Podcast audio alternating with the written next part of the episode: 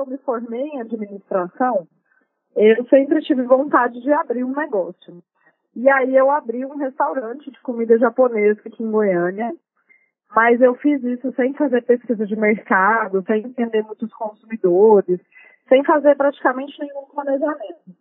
E aí várias coisas deram errado. Então, no início eu não tive muitos clientes, é, o meu ponto não era próximo do que as pessoas da classe social do meu restaurante estavam, né? Então eu, eu tinha uma comida que era mais para classe C e estava no ponto de classe A. Então tudo isso me atrapalhou bastante. E aí, nessa frustração de ter cometido tantos erros, eu decidi ir fazer o mestrado na UFG para estudar especificamente essa questão de empreendedorismo e ser também professora para ajudar pessoas a não cometerem esses mesmos erros, porque a vontade de ser professora já era uma paixão antiga. Nisso, no mestrado, eu conheci o Altair, que é meu atual sócio, e a gente foi convidado a criar um curso de empreendedorismo na UFG, que é a federal aqui de Goiás. E aí, para esse curso, a gente já começou a usar metodologias novas, metodologias ativas e vários conteúdos emergentes do empreendedorismo que ninguém estava falando ainda, como criatividade, design thinking e tudo mais. Isso foi lá em 2015. E aí começou a existir uma demanda externa de pessoas que queriam fazer esse curso, mas que não estavam na universidade. E a gente foi percebendo que seria uma oportunidade de negócio. Mas, a princípio, por isso que a gente estava envolvido com mestrado, depois no doutorado, a gente não abriu de cara. Aí, em 2017, a gente criou um Instagram, já com o nome Sem Empreende, e a gente começou a postar conteúdos, assim, das coisas que a gente sabia, dos temas que a gente gostava, para ver como é que as pessoas iam reagir, se ia ter público, se ia ter interesse. Então, a gente fez isso muito para testar o mercado, que é o que a gente ensina os alunos a fazerem, né? E aí muita gente começou a curtir as postagens e perguntar se a gente tinha cursos ou não. Então a gente lançou o primeiro curso, que foi de modelagem de negócios com Canva. É, como a gente não tinha certeza de como ia ser o público, a gente conseguiu uma sala emprestada, não fizemos nenhum gasto de início. E aí foi um sucesso, então a gente decidiu que, que daria para fazer uma sala nossa, e aí fundamos a nossa sede e fomos aos poucos acrescentando os cursos. Então a gente fez bastante pesquisa de mercado para ver quais cursos as pessoas queriam mais, quais elas tinham mais dificuldades. E aí fomos acrescentando até que hoje a gente está com 12 cursos e temos aí mais quatro para entrar ainda nesse semestre e alguns ao longo do ano. Você falou um pouco, né, sobre esse uso das metodologias, né? Uma das metodologias que vocês utilizam é o Lego Serious Play, né? Como que ela funciona e como que o Lego pode ajudar a estimular o empreendedorismo?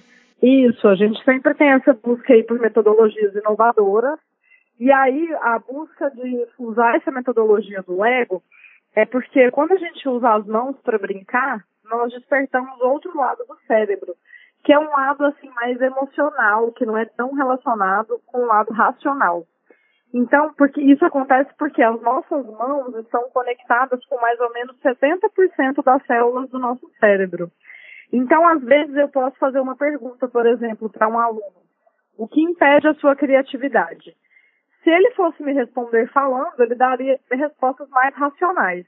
Mas quando ele usa as mãos para criar um modelo ali, um, um exemplo do porquê ele está bloqueado, ele acaba colocando outras coisas que às vezes nem ele sabia. Algum sentimento, algum tipo de bloqueio que vem de uma outra etapa da vida, enfim.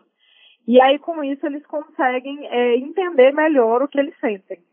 Então, a gente usa essa metodologia em vários cursos, de várias formas diferentes mas normalmente eu uso para promover a geração de várias ideias. Então eu peço para eles representarem torres, patos, tartarugas com as peças e aí cada vez fazem isso de um jeito diferente para ver que existe mais de uma solução é, possível. A gente usa também para que eles possam fazer é, como se eles estivessem criando produtos para um cliente. Então, eles criam, por exemplo, uma torre para um cliente sem fazer nenhum tipo de entrevista antes ela vai ter um resultado que não necessariamente agrada o cliente.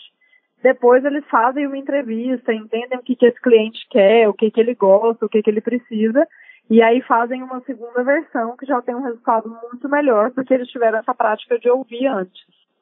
Então a gente vai fazendo essas várias atividades que acaba criando uma aula mais lúdica, mais envolvente e também com bons resultados.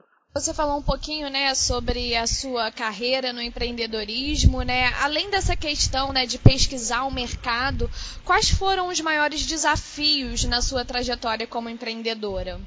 Eu acredito que por ter aberto meu negócio tão jovem, eu tinha 23 anos na época que eu abri o primeiro, e por ser mulher também, a gente acaba enfrentando alguns desafios em relação a preconceito, algumas pessoas não veem assim muita credibilidade. Então, às vezes acontecia que alguém ia até minha empresa e pedia para falar com a dona e eu falava que era eu e a pessoa não acreditava. Falava, não, eu quero falar com o dono mesmo, não com a filha do dono. Coisas desse tipo. E assim, eu acho que uma dificuldade tanto minha quanto a que eu vejo nos meus alunos que estão começando a empreender ou que têm um negócio, é muito esse desafio de conseguir se tornar chefe, digamos assim, porque isso ninguém te ensina, né? Isso de conciliar todas as atividades, principalmente para quem é um, um, empreendedor pequeno, conseguir ser área financeira, RH, é, de produção, tudo ao mesmo tempo na empresa e aí demora um pouco até se ajustar e também a conseguir esse tempo, porque no início o empreendedor acaba trabalhando muito, muitas horas e pode acabar se estressando, se isolando dos amigos, às vezes não tem o retorno financeiro que deseja. Então eu senti tudo isso e vejo que é algo que os meus alunos também passam por isso. Muita gente acha né, que as características do empreendedor vêm da nossa personalidade, mas é possível aprender o empreendedorismo? Né? Qual conselho você dá para quem está começando? Sem dúvidas, é possível. É, houve um tempo em que achava-se que o empreendedorismo era nato e se associava muito o empreendedor àquela pessoa proativa, comunicativa, que era bom para negociação e tudo mais. Mas a verdade é que existem vários tipos de perfis empreendedores. Tem inclusive grandes nomes do empreendedorismo que são pessoas muito tímidas ou que não gostam de lidar com gente. O próprio Steve Jobs era conhecido por ser muito grosso com a sua equipe, por não ter nenhum tato com pessoas, mas era brilhante. Então, o que eu aconselho é que a pessoa faça uma avaliação de quais são os seus pontos fortes e fracos. E aí é sempre interessante trabalhar para reforçar o ponto forte e para tentar atenuar o ponto fraco. Porque é, dificilmente a gente vai ser bom em tudo. E esse é um erro que muita gente comete, fica tentando desenvolver todas as possíveis características. Mas é interessante que você, por exemplo, atenue aquilo em que você não é bom. Como, por exemplo, se eu não sou bom em finanças, eu posso encontrar um sócio que seja. Se eu não gosto de me apresentar em público, eu posso treinar alguém para fazer a apresentação da minha empresa por mim. E aí eu foco naquilo que eu sou muito bom para que eu consiga me firmar mais ainda naquilo. A crise que a gente viveu aí no país, né, fez o chamado empreendedorismo por necessidade crescer no Brasil. Qual é o perigo de se empreender nesse momento e como os empreendedores podem se proteger dos fracassos? O que acontece muito no empreendedorismo por necessidade é que a pessoa começa um negócio é, com algo que ela sabe fazer e com o dinheiro que tem. Mas às vezes não para para pensar se é aquilo que o mercado quer realmente. Então, no desespero ali de conseguir algum tipo de renda, a pessoa normalmente não se prepara, não vê antes assim uma possibilidade de inovação. Então, por exemplo, ah, eu vou vender bolo de pote porque eu sei fazer isso. Mas como que eu poderia vender isso de uma forma diferente? A pessoa não para para pensar nisso. E também muitos não são preparados para gerenciar a empresa, principalmente financeiramente, e acabam gastando todas as suas economias no negócio muito rápido. Então, o que eu sempre sugiro é que se faça pelo menos uma análise de mercado e uma previsão financeira para ver se aquele negócio vai ser realmente lucrativo, para não acabar gastando aí todas as economias e ficar numa situação ainda pior depois. Está na hora então do empreendedorismo ser levado a sério no país e estimulado desde a primeira infância até o ensino superior? Quais são os benefícios desse estímulo para a sociedade como um todo? Olha, até já passou da hora, né? O Brasil é um país com muito potencial, é o país que mais empreende no mundo, se a gente considerar o empreendedorismo por necessidade também. Mas infelizmente a gente ainda está fazendo isso de uma forma um pouco amadora. Então é sim interessante desenvolver principalmente as competências empreendedoras desde a infância e na adolescência, porque não precisa necessariamente que a criança ou o adolescente consigam abrir um negócio, mas que eles consigam desenvolver o seu potencial de criatividade, de solução de problemas, é, de buscar inovações que eles podem trazer para a sociedade, de conseguir se comunicar, trabalhar em equipe. E tudo isso pode ser feito com atividades que simulam esse comportamento empreendedor.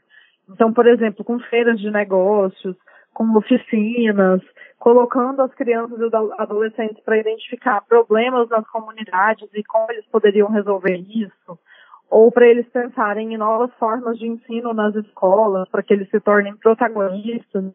Tudo isso pode ser bastante interessante.